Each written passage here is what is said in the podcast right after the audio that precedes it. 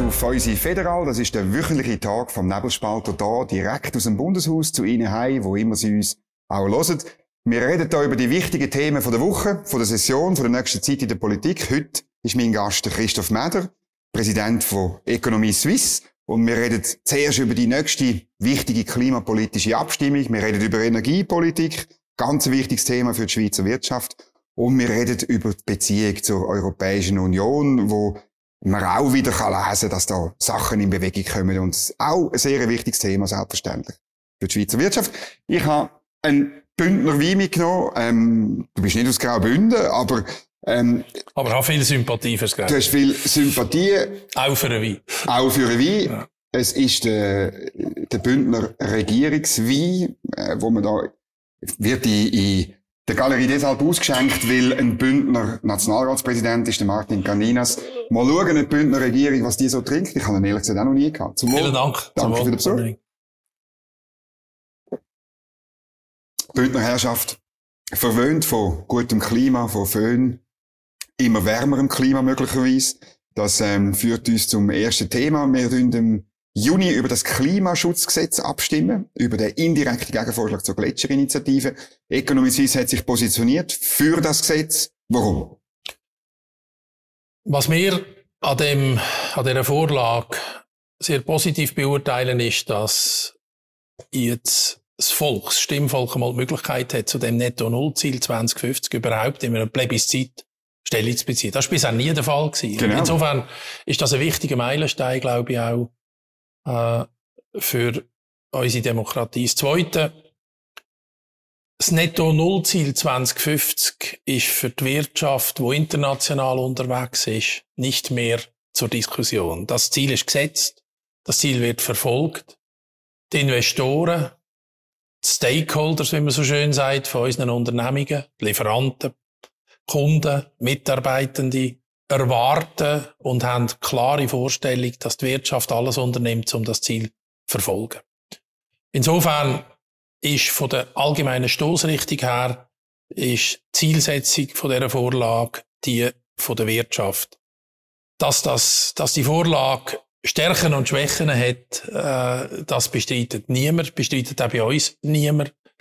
Es hat Elemente drin, wo, wo schwieriger zu verdauen sind für uns, welche, aus, aus ordnungspolitischen Gründen. Die Subventionswirtschaft ist noch nie in der Ökonomie mhm. ihre erste Domäne gewesen, mhm. äh, wie wir alle wissen. Aber es ist im Gesamten ein Kompromiss, wo wir damit können leben. Die Subventionen fließen ja nicht einfach auf einen Schlag. Es wird, ist ja auch dagegen eingewendet worden. Es wird, es wird äh, so viel gesprochen, wo gar nicht können verdaut werden. Das ist gestaffelt über Zeit. Äh, das sind Elemente als Beispiel, wo wir auch nicht, wo wir auch nicht begeistert mhm. sind. Mhm. Aber auf der anderen Seite ist das Gesetz auch im Wesentlichen ein Gesetz, das Zielnormen enthält, Ermächtigungen, aber nicht das Programm. Ja. Selber. Und, und das findest du gut? Und da kommt, das ist ein, ein Rahmengesetz auf eine Art. Mhm. Und, und äh, das bietet auch Chancen. Wenn wir am Klimaziel Reduktion CO2-Ausstoß per 2050 festhalten, dann bietet es auch Chancen, dass wir, dass wir jetzt können Voraussetzungen schaffen, um die, um die Chancen wahrzunehmen, das Ziel zu erreichen. Wir wissen letztendlich alle nicht, ob das möglich ist, mhm. aber die Ambition muss es sein. Wir haben von Anfang an gesagt, das Gesetz allein ist nicht der Heilsbringer. Ah, ganz wesentlich wird es in der Umsetzung von diesen Massnahmen liegen, mhm. dass jetzt die Chancen ergriffen wird, alles zu unternehmen, um mit allen verfügbaren Technologien das Ziel anzustreben. Mhm. Jetzt, ähm, du sagst zu Recht, Wirtschaft äh, will das auch, oder? Das kann man überall lesen. Aber dann macht es ja schon einen Unterschied, ob die Wirtschaft sozusagen freiwillig aufgrund von Beziehungen zu Investoren, zu Lieferanten, zu Kunden sagt, wir streben das Netto-Null-Ziel an, oder ob man es in ein Gesetz hinein tut. Weil wenn sich es nämlich als falsch oder zu teuer oder nicht erreichbar herausstellt, dann muss man dann zuerst das Gesetz wieder ändern. Und, und das ist dann schon mühsam. Ihr committet euch schon dann auf dem Weg und ihr könnt fast nicht mehr zurück. Also wir committen uns nicht auf einen 30-jährigen Ablauf, wo wenn wir dann irgendwann mal feststellen, dass es nicht läuft, dass wir dann keine Änderungen können daran vornehmen Also ich meine, man muss jetzt auch noch ein bisschen realistisch bleiben. Mhm. Wir wissen alle nicht genau, wie wir, wie wir die Umsetzung genau. im Detail müssen wahrnehmen. Aber, aber, Was wir nicht dürfen machen, das haben wir immer betont, sind Technologie- oder Denkverbote in mhm. dieser ganzen Klimapolitik. Mhm. Und sagen, wir streben es nicht an, wäre auch ein Denkverbot. Mhm. Angesichts der Notwendigkeit, die wir haben in der Klimapolitik. Mhm. Und ich glaube, das kann man jetzt wirklich ernsthaft nicht bestreiten, dass das menschliche Verhalten verantwortlich ist für den Klimawandel. Angesichts dessen müssen wir auch in der Ambition so offen mhm. sein, dass wir alles probieren, was möglich ist. Mhm. Jetzt hast du auch vorher richtigerweise betont, im Gesetz hat es ganz wenig Massnahmen, die äh, äh, nicht viel äh, jetzt auf dem Weg schon bringen. Und viel Ermächtigungen am Bundesrat. Das ist, äh, wenn man das mal liest, auch so ein bisschen aus einer juristischen Perspektive. Das ist immer, der Bundesrat kann, der Bundesrat soll. Müssen wir alle. Ist gefährlich, oder? Ich meine, ist denn nicht vor, dass immer wieder neue Sachen kommen und die Wirtschaft immer wieder neue Regulierung muss muss ähm, entweder übernehmen oder bekämpfen. Und Dalin Treh, die Fraktionschefin von der Grünen, ist da gesessen und hat gesagt, ja, ja, wir kommen dann all drei Jahre mit Plänen, was die Wirtschaft muss machen und so. Also, das ist ein riskanter Weg. Die Möglichkeit ist theoretisch vorhanden, wenn die politischen Mehrheiten so wären, dass mhm. solche schnelle Abfolgen von neuen Regulierungen würden über uns hineinbrechen. Das kann man nicht verneinen, dass die Gefahr nicht irgendwo besteht. Mhm. Aber erstens einmal glaube ich, ist der Schweizer und die Schweizer Politik am Schluss ein pragmatischer Spieler. Und es wird, es wird das hoffentlich gemacht werden, da bin ich zuversichtlich, wo umsetzbar und machbar ist, möglich ist. Und wir gehen nicht auf, auf abenteuerliche Pfade, wie das in den Köpfen von gewissen politischen Kreisen natürlich mhm. immer latent vorhanden mhm. ist, klar. Und das Zweite ist, noch eines, ich komme zurück, nichts zu machen, ist auch keine Option. Mhm. Und darum kann ich mich nicht damit abfinden, dass wir einfach sagen, die Gefahr besteht, dass das Falsche gemacht wird, ergo machen wir nichts. Mhm. Die Alternative, die Option haben wir nicht. Mhm. Aber gleich, jetzt sind wir noch im Boot mit äh, Klimaaktivisten, die eigentlich die Wirtschaft bekämpfen, den Kapitalismus bekämpfen, System Change, not Climate Change. Ist euch dort, also ist schon noch verrückt, ist euch dort wohl? Also im Boot, äh, da werde ich schon relativieren. Wir okay. sind nicht ideologisch mit denen im Boot, um Himmels Willen. Und schon gar nicht, wenn es um, um, um äh, Absichten geht, wo gewisse Leute haben, die Wirtschaft generell zu bekämpfen. Selbstverständlich nicht. Das ist eine thematische Unterstützung von einem Erlass, wo nach unserem Dafürhalten was mhm. Zielsetzung angeht, zu unter unterstützenswert ist. Aber dass wir auf dem Weg dorthin mhm. sehr viel harte Diskussionen werden haben, mhm. wie das umzusetzen ist, steht außer Diskussion. Und da werden wir uns gegen so fantastische mhm. Ideen selbstverständlich mhm. wehren. Hast du nicht Angst, dass man euch dann das Jahr um die Tore haut und sagt, ja, da habt ihr euch ja committed und jetzt machen wir da nicht mit?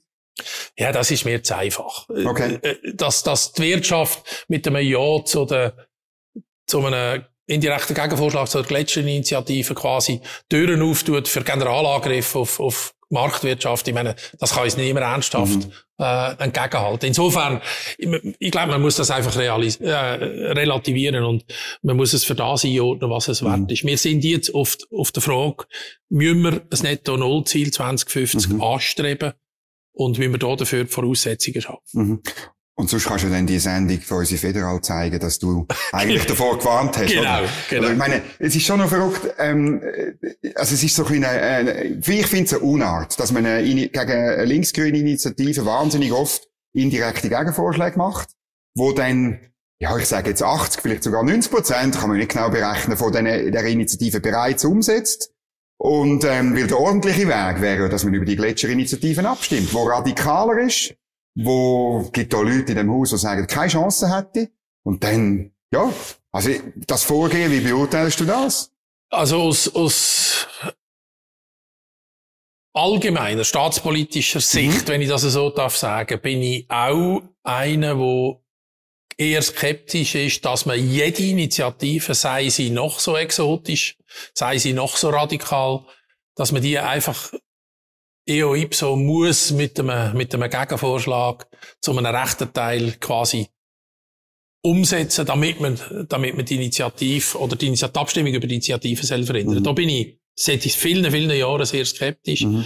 Äh, ich glaube, das ist nicht richtig und es gibt keine, es führt letztlich dazu, dass man in vielerlei Hinsicht quasi, wie du es glaube auch angetönt hast, dass man den Willen von den Initianten wie undemokratisch probiert quasi umzusetzen. Indem, sagen, indem vorauseilend. Man, man gibt ihnen ein vorauseilendes Vetorecht genau. auf eine Art.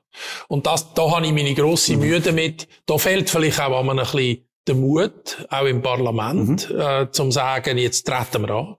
Mhm. Vielleicht wir verlieren an. wir ja. Also das vielleicht, vielleicht gewinnen wir, vielleicht verlieren wir. Ja. Aber vielleicht jetzt auch ein bisschen mit der Zersplitterung von der Parteienlandschaft zu tun, mhm. dass die Kräfte, die eigentlich alle sich könnten hinter einem, hinter einem Nein zu so einer radikalen Initiative finden, mhm. dass die irgendwie nicht bereit oder nicht in der Lage sind, mhm. dann auch zu einer, zu einer entsprechenden äh, mhm. Gemeinschaft zusammenzutun, wenn es darum geht, eben die Initiative zu mhm. bekämpfen. Also ich, ich bin sehr der Meinung, wir müssen aufpassen, dass wir dort nicht einfach vorauseilend immer gerade sagen, uh, da müssen wir einen Gegenvorschlag haben und unbedingt mhm. mhm. das meiste aufnehmen. Jetzt ähm, der neue Klima- und Energieminister Albert Rösti, er hat so ein bisschen Parolen rausgegeben, wenn wir den Weg machen wollen, zu einer zu Netto Null, dann brauchen wir genug Energie. Und er hat nur schon, nur schon, also klar, weil es um den Verkehr geht, weil es ums Heizen geht und so weiter. Das wissen wir jetzt mittlerweile alle. Aber er hat nur schon mit dieser Formel, hat er wie Gewicht ein bisschen verschoben. Ja. Weg von der Klimapolitik, also nicht weg, aber er hat gesagt,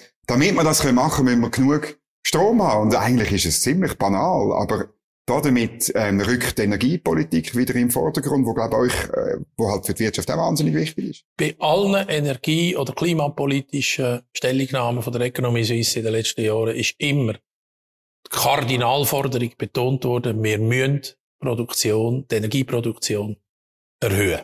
Also, wir reden ja primär jetzt über den Strom. In dem Zusammenhang mhm. hat der Bundesrat Rösti auch gesagt, wir müssen die Produktion erhöhen. Mhm. An dem führt nichts vorbei, an dem führt weder ein Gegenvorschlag, Kletscherinitiative noch ein Mantelerlass vorbei. Die lösen die Probleme nicht. Mhm. Wir brauchen mehr Kapazität. Mhm. Und wir brauchen auch mehr Kapazität im Inland. Mhm. Produktionskapazität. Ich glaube, das ist das eine, wo man, wo man da absolut hundertprozentig äh, deckungsgleich sind mit, mit der mhm. Aussage vom Bundesrat Rösti.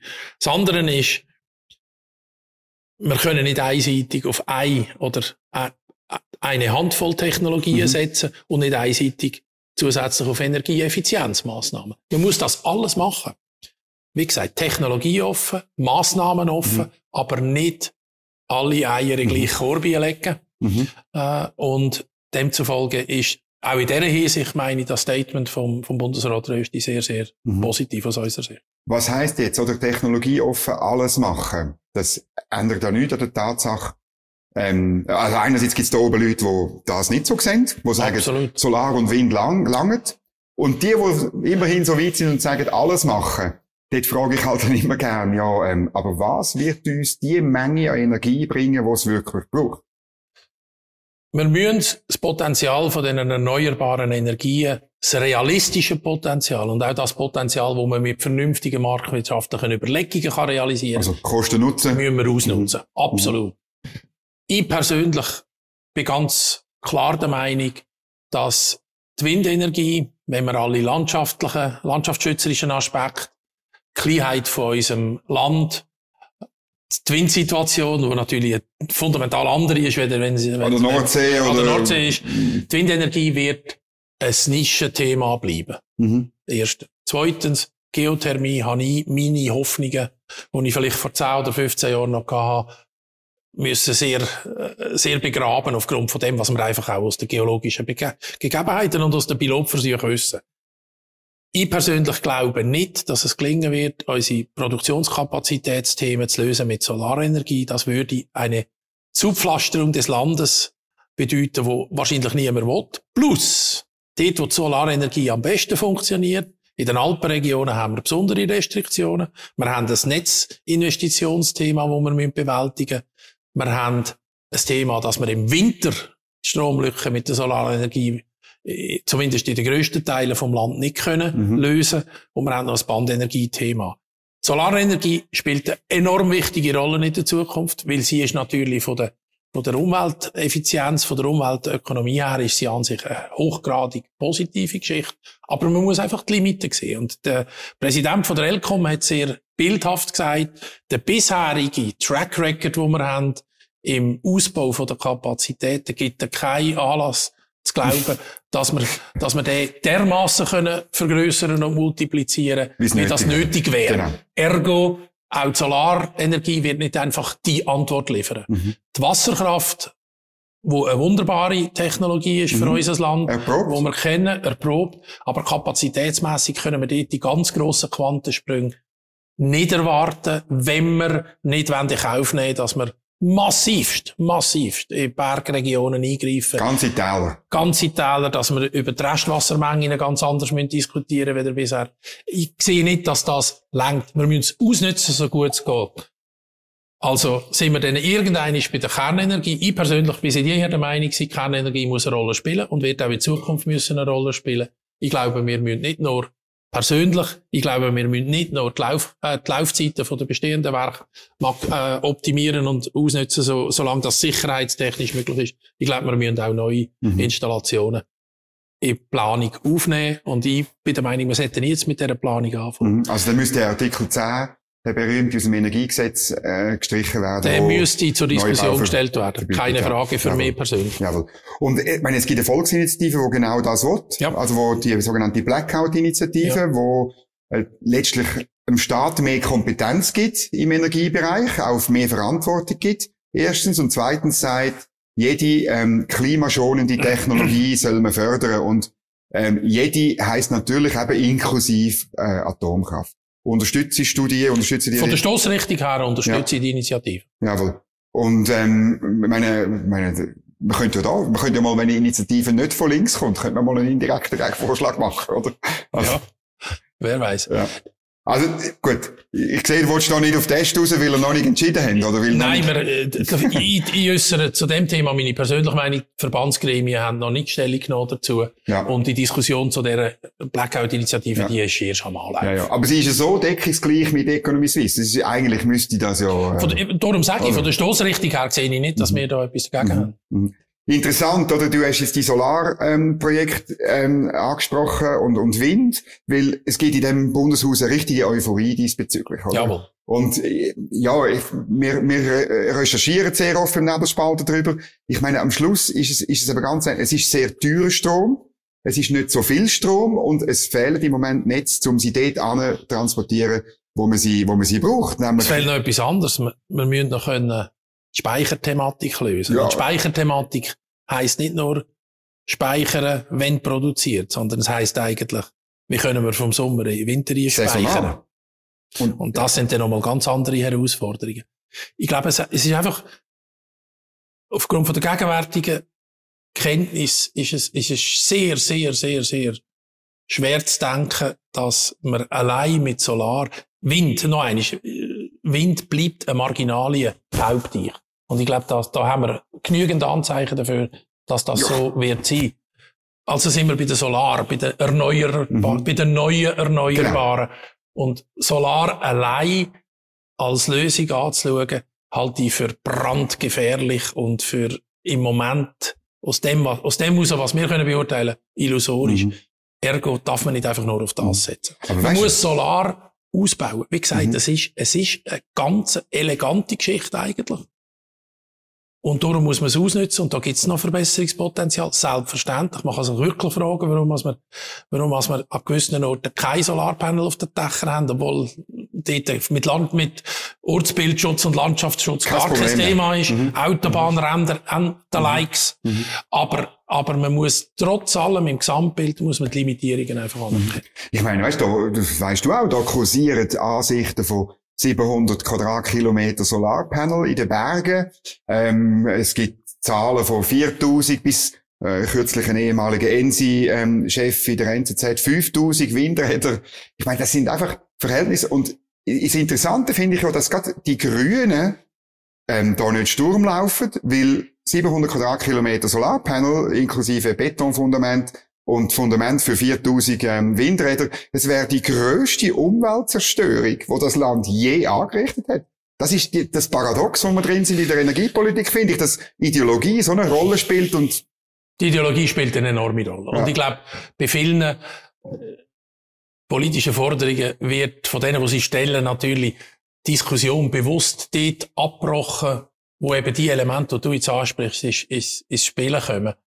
Weil die Konsequenz aus all dem aus, aus gegenwärtiger Sicht ist nach meinem Dafürhalten halt immer noch am Schluss, wir müssen über Kerntechnologie reden. Mhm. Mhm. Und das ist die Diskussion, wo politische mhm. weite Kreise tabu ist. Mhm.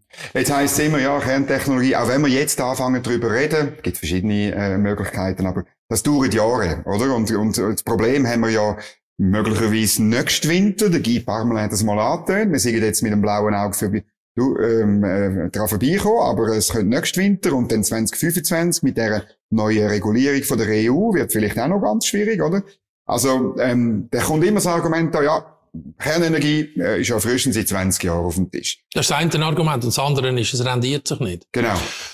Da kann man ein paar Sachen entgegen haben. Erstens einmal, es hat nie jemand behauptet, mit neuen Kerntechnologien oder neuen Anlagen können wir das kurzfristige Produktions- und Versorgungsproblem lösen. Das wäre völlig illusorisch, das zu behaupten. Hat aber auch niemand, nach meinem Wissen, ernsthaft behauptet, dass das Thema ist.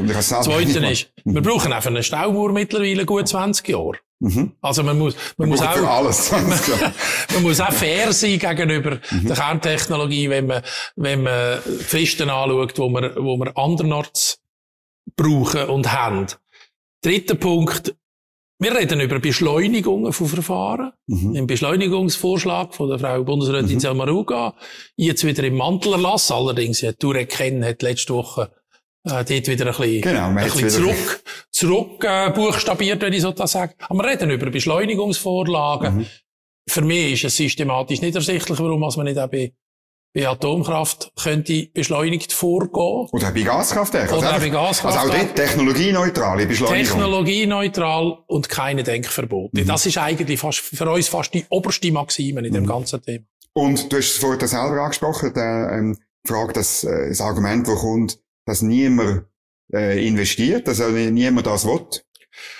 Die Rahmenbedingungen sind natürlich bisher so gewesen, dass eine Investition in ein Kernkraftwerk unrentabel gewesen sind in letzter Zeit. Das mhm. hat verschiedenste Aspekte, warum das, das so ist. Eine ist gewesen, wir haben enorm viel, enorm billigen Strom gehabt in ja. den letzten 20 Jahren. Haben wir, fast, haben wir fast vergessen. Vor etwa sieben, acht Jahren genau. sind ja die Stromfirmen fast kaputt gegangen, genau, weil sie nicht mehr Genau, und wir haben, was haben wir gemacht? Wir haben Atomstrom aus dem Ausland importiert. Genau. Wenn wir unter der Prämisse schaffen, dass wir das, oder Kohlenstrom, noch schlimmer. Mhm. Wenn wir unter der Prämisse schaffen, dass wir das in Zukunft nicht mehr machen können, dann müssen wir, müssen wir auch die Spielregeln neu überdenken und da dabei überlegen, was können wir machen, um eben die Verfahrensdauern auch für Atomkraftwerke zu verkürzen. Mhm. Also, und damit ändert sich auch der Business. Case. Ja, und auch die Subventionierung. Ich meine, genau. die Solarkraftwerke in den Alpen, die sollen mit 60 Prozent äh, von den Investitionskosten subventioniert werden. Ähm, auch dort, wenn das technologieneutral ist, dann äh, ich mache sogar noch mit bei einem Atomkraftwerk. Also das lohnt sich dann. Subventionssprechungen müssen auch technologieneutral mhm. sein. Das ist klar etwas, was wir schon seit jeher mhm. gefordert haben. Mhm. Jetzt ist eben, äh, du hast den Import angesprochen und, und es hat Warnungen gegeben vor sechs Jahren bei der Abstimmung über die Energiestrategie. Es ist eine Importstrategie, obwohl dann der Slogan sicher sauber schweizerisch war, oder? Heute wissen wir, dass es eben nicht so schweizerisch ist. Ähm, und die Import, wir sind wirklich wahnsinnig abhängig, vor allem im Winter, mit zwischen 6 bis zu 10, 10 Terawattstunden, oder? Und ob unsere Nachbarländer können liefern, ist einfach zunehmend unklar. Macht es euch Sorgen? Das macht uns grosse Sorgen. Ich glaube, man muss nicht fordern, und das machen wir ja nicht, dass man quasi 365 Tage im Jahr autark ist mit inländischer Produktion. Ja. Wir müssen am internationalen Stromhandel teilnehmen. Mhm. Da wir aber ein glaubwürdiger und verlässlicher Partner sind in dem internationalen Stromverbund und Handel, müssen wir über das ganze Jahr eingesehen auch genügend produzieren, dass wir mhm. etwas können anbieten. Wir mhm. können nicht nur reinholen und mhm. nichts rausgeben, wenn wir könnten. Also müssen wir Kapazitäten auch unter dem Aspekt klar erhöhen. Wir müssen probieren, den, den Prozentsatz von der inländischen Produktion generell zu erhöhen, aber wir müssen auch erhöhen unter einem Aspekt, damit wir handelspartnerfähig bleiben mhm. im internationalen Stromhandel. Die Abhängigkeit von, der, von den ausländischen Stromlieferungen, die ist in der sogenannten Energiestrategie 2050 von Anfang an sehr manifest gewesen. Wer hergeschaut hat und Zahlen angeschaut hat, hat gewusst, dass das ein grosses Thema ist. Wer auch noch ein bisschen die politische und rechtliche Situation beurteilt hat, hat gewusst, es ist ein Thema, wo wir nicht können absichern mhm. Und wir haben die jetzt in der äh, kürzlichen Vergangenheit, wo Strommangelthemen aufgekommen sind in verschiedenen Staaten, haben wir gesehen, wenn es dann um die Wurst geht, wenn ich das so ein bisschen lapidar ausdrücke, dann ist jeder sich selbst der Nächste. Du sprichst Pandemie. Und ah, dann, dann ja. wird nicht unbedingt die Schweiz irgendwie bevorzugt behandelt. Äh, wir haben gesehen, wir haben im Gasbereich haben wir keine Speicherkapazität mhm. in der Schweiz gehabt. Wir sind also vertraglich auf Speicherkapazität im Ausland angewiesen gewesen. Das sind alles Abhängigkeiten, wo man wahrscheinlich strategisch zu wenig in Betracht mhm. hat, würde ich behaupten. Mhm. Ja, es ist auch ein bisschen, wie soll ich sagen, es ist mit der Strommangellage und noch dem Krieg in Europa ist ein bisschen eine äh, romantische Phase im energiepolitischen Bereich zu Ende gegangen. Und, das ist sicher ähm, es ist ja gut, die Schweiz ist ja dann relativ gut im relativ rasch anpassen an neue Gegebenheiten. Ja. Wir haben das, glaube ich, ist interessant, im angelsächsischen Bereich hat man das nie so naiv angeschaut. Man hat eine Pipeline gebaut von UK auf Norwegen. Man hat Terminals immer gehabt und so. Es ist halt, ich glaube, da haben wir uns ein bisschen, ja, rosarot angeschaut. Ich glaube auch. Mhm. Ich würde das unterstützen. Und das muss, das muss natürlich, das muss natürlich zu Ende gehen. Ähm, jetzt, die Importsituation ist insofern auch schwierig, äh, weil wir einen Partner haben, die EU, wo ein Stromabkommen mit uns nicht will, bevor wir nicht irgendwie ähm, ein, ein, ein grosses Dachabkommen haben. Der Albert Rösti sagt jetzt, ja, ähm, äh, wir müssen halt auf technischer Ebene können zusammenarbeiten, die Schweiz wieder in die Gremien, wo wir ich habe das noch nie genau angeschaut, aber das sind so Gremien, ja, wo da der Intraday-Handel miteinander abgesprochen wird. Ganz wichtig, damit es eben nicht zu einem Blackout kommt, ja. kann ich mir sagen. Ja. Dort sind wir im Moment nicht dabei oder höchstens so ein bisschen informell oder so. Ja. Und ähm, man will auf dieser Ebene letztlich irgendwo durch die Schweiz auch wieder teilhaben am internationalen Stromhandel. Ist das der richtige Weg? Also zunächst würde ich sagen, Teilhabe und Teilnahme an diesen Regulations- Geschichten im Strom. Operativ, operativ ganz technische Regulierungen, ja. wo wo, wo es wirklich darum geht, wie du es angetönt hast, damit man kann die Stromflüsse europaweit, und das geht gar nicht anders, ja. kann managen, sodass eben Versorgung sichergestellt ist. Das ist lebenswichtig. Mhm. Ob es gelingt, und jetzt kommt meine, meine Sorge in dem Zusammenhang, ob es gelingt, dort teilzunehmen in der Art und in der Intensität, wie wir müssen, ohne dass wir auf der Meta-Ebene Stromabkommen mhm. eine Lösung finden mit der EU. Steht für mich im Moment noch ein bisschen in den Sternen. Ich hoffe, mhm. es gelingt. Aber es ist nicht ein risikoloser Weg, weil die letzte Signal, die wir haben, ist, dass die EU durchaus auch bereit ist, auf deren operativen, technischen Ebene Druck auszuüben, sprich, uns nicht mehr teilzunehmen, wie es für uns, aber wie es letztlich auch für sie nötig wäre, ohne dass wir einen Fortschritt machen mhm. auf, dem, auf dem Bereich vom Stromabkommen. Also, auch dort haben wir eine Verquickung von Themen, mhm. wo könnte verhängnisvoll mhm. sein, wenn sie dann nicht gelöst werden Ich hoffe, der Bundesrat Rösti hat recht mit seiner offenbar geäusserten Hypothese, dass das müsste möglich sein auf der technischen Ebene, auch wenn das Stromabkommen für mhm. die nähere Zukunft nicht gelingt. Ich hoffe, er hat recht, aber ich, ich kann es nicht. Ich meine, jetzt haben wir ja dreimal in dem Winter, haben wir Deutschland ausgeholfen mit Strom in so einer Situation, oder? Und zwar letztlich, wir sind in diesen Gremien nicht dabei, aber Deutschland hat dann halt direkt die Schweiz gefragt, liefere dir das und das. Ähm, das meine, das zeigt, dass es, dass es uns braucht, oder? Es zeigt zweierlei. Es zeigt, dass es uns braucht und es zeigt, dass wir auch bereit sind, mitzuhelfen. Mhm. Es zeigt, aber, es zeigt aber das Umgekehrte auch, dass wir eben auch abhängig sind im umgekehrten Fall. Mhm. Und ich empfehle sehr dringlich einmal einen Besuch beim Headquarter von der Swissgrid in Aarau, mhm. wo die riesige Leinwand aufgeschaltet mhm. ist mit den aktuellen Stromflüssen in Europa. Mhm. Das ist ganz eindrücklich, wie das ineinander mhm. verhängt ist. Wir sind in dem Verbund drin, ob wir das wollen oder nicht, und können dort nicht mhm. raus. Aus unserem Interesse und auch aus europäischem Interesse. Jetzt, die Meta-Ebene ist eben ein Stromabkommen. Dort habe ich schon wäre meine Frage schon, die, das bedingt ja eine Liberalisierung vom Strommarkt. Jetzt ist, kann ich mir vorstellen, dass die Economy Suisse das gut findet. Aber immer gut oben, gefunden hat, ja. Immer gut gefunden, aber da oben ist das überhaupt nicht mehrheitsfähig. Ja, also, es, scheitert Bereich, und zwar inklusive bei den Europafreunden, oder? Also, jetzt ist auch dort wieder ein Widerspruch innerhalb Richtig. von der gleichen Personen. Richtig. Also, du musst ja die nicht verteidigen, aber, nein, nein. aber das funktioniert einfach nicht. Wenn die Liberalisierung vom Strommarkt in dieser absoluten Form, wie sie zumindest nach dem Narrativ von der EU gefordert wird, ja. eine Voraussetzung bleibt, dann sehe ich im Moment nicht, wie das innenpolitisch mehrheitsfähig ist. Leider Gottes. Wir sind schon seit jeher für die Liberalisierung. Wir sind immer noch überzeugt, das wäre mit Abstand der richtige Weg. Aber wir wissen alle, es hat sehr viel politische, föderalistische äh, Strukturen, Hemmnisse, die da im Spiel sind, wo das ein schwieriges mhm. Unterfangen machen. Gerade letztens, wo am freien Strommarkt die Preise explodiert sind, so ist, ja wieder, Herbst, ja. ist wieder die Forderung natürlich gekommen, dass man wieder zurück kann in, in, in Sofort. geregelte Vom Wirtschaftsverband, vom Gewerbeverband. Nicht von der Ökonomie Suisse, genau. jawohl. Äh, was ich für eine sehr opportunistische Haltung halten, ehrlich gesagt. Aber das zeigt einfach, wie, wie da mit, mit Leidenschaft und Herzblut um die Liberalisierung oder mhm. für oder gegen die Liberalisierung kämpft wird. Das ist ein ganz schwieriges Thema. Mhm. Und dann oberhalb von der Meta-Ebene ist so, da geht Supra-Ebene, oder? Also da ging es wirklich geht's um die Verhandlungen, also die exploratorischen Gespräche, ja. um ein, äh, letztlich um den Paketansatz, also dass man in allen bestehenden Verträgen, möglichen zukünftigen Verträgen gewisse institutionelle Anknüpfungspunkte zwischen der Schweiz und der EU äh, würde verankern ähm, es ist bekannt, ähm, am äh, nächste Woche, glaube ich, fliegt Frau Leu wieder auf Brüssel. Dann eine Woche später ist der Herr Sefcovic in der Schweiz. Es kommt zu dem lang ersehnten Gespräch, von gewissen Leuten lang ersehnten Gespräch zwischen dem Ignazio Cassis und dem äh, Vizepräsidenten der EU-Kommission, dem Herrn äh, Sefcovic. Ähm, wie beobachtet ihr die Entwicklung? Sind ihr der Meinung, ja, man muss jetzt vorwärts machen und irgendwie etwas in dem, auf dieser Superebene noch weiter oben unbedingt erreichen?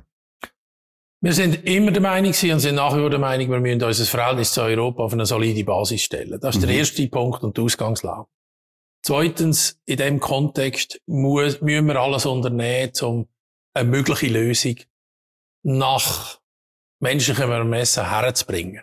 Dritter Punkt, wir wissen, aus dieser schwierigen Geschichte, von den Diskussionen zum Rahmenabkommen, die letztlich zum Abbruch geführt haben, dass das innenpolitisch eine ganz schwierige Angelegenheit ist. Der Bundesrat hat jetzt einen Prozess aufgelöst mit diesen exploratorischen Gesprächen, mit diesen Sondierungen mhm. unter der Leitung von der Staatssekretärin Leu, wo dann sollen zu einem, zu einem Ergebnis führen, dass man beurteilen kann, können wir jetzt mit realistischen Chancen in eine Verhandlungsphase eintreten ein Prozess aufgelöst, wo ich glaube, der ist soweit nachvollziehbar. Wir müssen uns nicht mehr darüber unterhalten, ob der Abbruch von der Verhandlungen zum Rahmenabkommen gut oder schlecht ist. Das ist Geschichte. Wir mhm. sind dort, wo wir sind. Mhm. Und die Gespräche sind zumindest jetzt auf, auf Stufe Staatssekretär, sind sie wieder in Gang gekommen. Die finden intensiv statt. Es gibt offenbar Anzeichen aus diesen Gesprächen, wo eine gewisse Ermutigung zulässt, aber es gibt auf der anderen Seite auch offenbar nach wie vor Themenbereiche, die schwierig sind. Der Bundesrat wird nach deren Exploration müssen beurteilen, sind wir an einem Punkt, wo wir können Verhandlungen mit Aussicht auf Erfolg von den Verhandlungen, aber vor allem auch mit Aussicht auf Erfolg in einer möglichen Volksabstimmung mhm. durchführen. Den Prozess hätten wir jetzt den Lauf lassen, so wie er, wie er, wie er aufgelöst ist. Ich halte persönlich von diesen Beschleunigungsrufen nichts. Mhm. Es gibt im Moment nichts zu beschleunigen. Es mhm. wird im Moment das gemacht, was angesichts der Ausgangslage möglich ist. Und dem müssen wir jetzt einmal mhm. die Möglichkeit geben und dann eine Beurteilung vor. Ich glaube auch, oder wenn man jetzt nämlich wieder den Fehler macht, dass man schnell in Verhandlungen ja, dann, reingeht, dann, dann wird es gleich rauskommen wie das ein politisches Desaster. Oder weil das ist ja, das Problem ist ja das letzte Mal gewesen, dass man gewisse Fragen bei den exploratorischen Gesprächen 2012, 13 nicht behandelt hat, oder? Ähm, und, und, und irgendwie, oder teilweise sogar der EU zugestanden hat, wie Streitschlichtung und so weiter. Und nachher ist man nicht mehr zurückgekommen. Und ich meine, der Elefant im Raum ähm, ist immer noch die Frage von der Streitschlichtung, die Frage vom EuGH, die Frage von der, wie viel Recht müssen wir übernehmen und wie viel Freiheit haben wir noch. Das sind alles Fragen, wo zwar der Bundesrat halt einmal sagt, ja, das ist jetzt nicht so schwierig, aber am Schluss, das weißt du genau, innenpolitisch spielt das eine riesige Rolle, oder? Das ist richtig. Aber man muss in dem Zusammenhang natürlich auch äh, die Objektivität wahren. Und das ist nicht bei allen Skeptikern, was die Sondierungen oder die Verhandlungen angeht, der Fall. Ein Elefant kann verschiedene Grössen haben. Mhm. Und ob das Gespenst der Streitschlichtung in der einen oder anderen Konstellation so grauenhaft ist, wie das zum Teil dargestellt ist, ist wesentlich auch eine Frage von der politischen Positionierung. Man muss, man muss bei den Fakten bleiben. Als Jurist, der 30 mhm. Jahre international unterwegs war, habe ich vor ausländischen Gerichtshöfen wahrscheinlich ein bisschen weniger Angst, weder jemand, der mit dem noch nie zu tun hat. Das ist zwar nicht ganz ein eins zu eins Vergleich mit der Situation in einem Rahmenabkommen, aber dass die EU bezüglich Auslegung von ihrem eigenen Recht an dem wir ja teilnehmen im Binnenmarkt, äh, bezüglich Auslegung von ihrem eigenen Recht natürlich sich nur auf ein EuGH abstützt. Gegen das ist grundsätzlich systematisch nichts einzuwenden. Die Frage ist, ob Vertragsklauseln könnten durch eine EuGH mhm. einseitig Ob das eigentlich EU-Recht werden. Genau. genau. Das ist das Thema. Was sagst du als Jurist? Eigentlich ist das es muss Bereich geben von den Verhandlungen, wo, wo in einer vertraglichen Form ihren Niederschlag finden, wo der EuGH mhm. nichts sagen. Mhm. Und da denke ich an Schutzklauseln, an Ventilklauseln. Mhm. Die können nicht einseitig nachher aufgehoben werden durch eine EuGH. Mhm. Da muss die EU auch begreifen, wir sind nicht Mitglied von dieser, von Also das wäre meine, meine nächste Frage. Ich meine, wir wollen ja nicht Mitglied ja. werden im Binnenmarkt und auch nicht in der EU, sondern wir wollen, es geht um eine Teilhabe, um einen Zugang. Ja und um gegenseitige Anerkennung von Rechtsnormen, also für Firmen, wo vielleicht äh, ähm, eben, es geht am Schluss um Produkte, wo man dort ja. irgendwie zertifizieren aber, und so weiter. Aber es geht um Teilhabe an einem Binnenmarkt, deren Regeln wir auch nicht einseitig uns aus können ja. festlegen ja. Es braucht Kompromiss auf beiden Seiten. Es mhm. braucht Kompromiss von uns und es braucht Kompromiss von der EU. Mhm. Sonst hat das Vorhaben keine mhm. Chance. Jetzt, ich komme gleich mit dem. Ich meine, Kanada hat ein Abkommen bekommen, wo die Teilhabe möglich macht, ohne EuGH, ohne Rechtsübernahme, sondern klassischer Freihandel. Wir sind äh, Kanada und die EU, wir sind beides zivilisierte Länder. Ihr habt einen Konsumentenschutz, ihr habt Umweltrecht, ihr habt Arbeitnehmerschutz und so weiter. Wir müssen das gegenseitig, ich muss jetzt verkürzen, ja, ja. wir müssen das gegenseitig anerkennen. Und wir schaffen Wohlstand, weil wir miteinander Handel betreiben. Ja. Das ist seit 500 Jahren funktioniert das. Kanada und die EU haben kein Personenfreizügigkeitsthema. Genau. Wir, das ist bei uns, uns auch besser, Das oder? ist bei uns diametral anders. Wir sind jetzt in dem Europa in, wir haben einen enormen Austausch an Leuten mhm. und äh, an Gütern von einer Intensität, die zwischen, im, im Verhältnis EU und Kanada einfach nicht vergleichbar ist. Mhm. Also die Ausgangslagen sind mhm. diametral anders. Da muss man einfach fair bleiben. Ich will nicht in Abrede stellen, dass man auch ohne ein bilaterales Vertragskonstrukt ohne ein Rahmenabkommen oder ein irgendwie politisch-juristischer Überbau, dass man kann miteinander Handel treiben. ja. Das ist eine Frage der Intensität und eine mhm. Frage, wie weit wollen wir gehen. Mhm.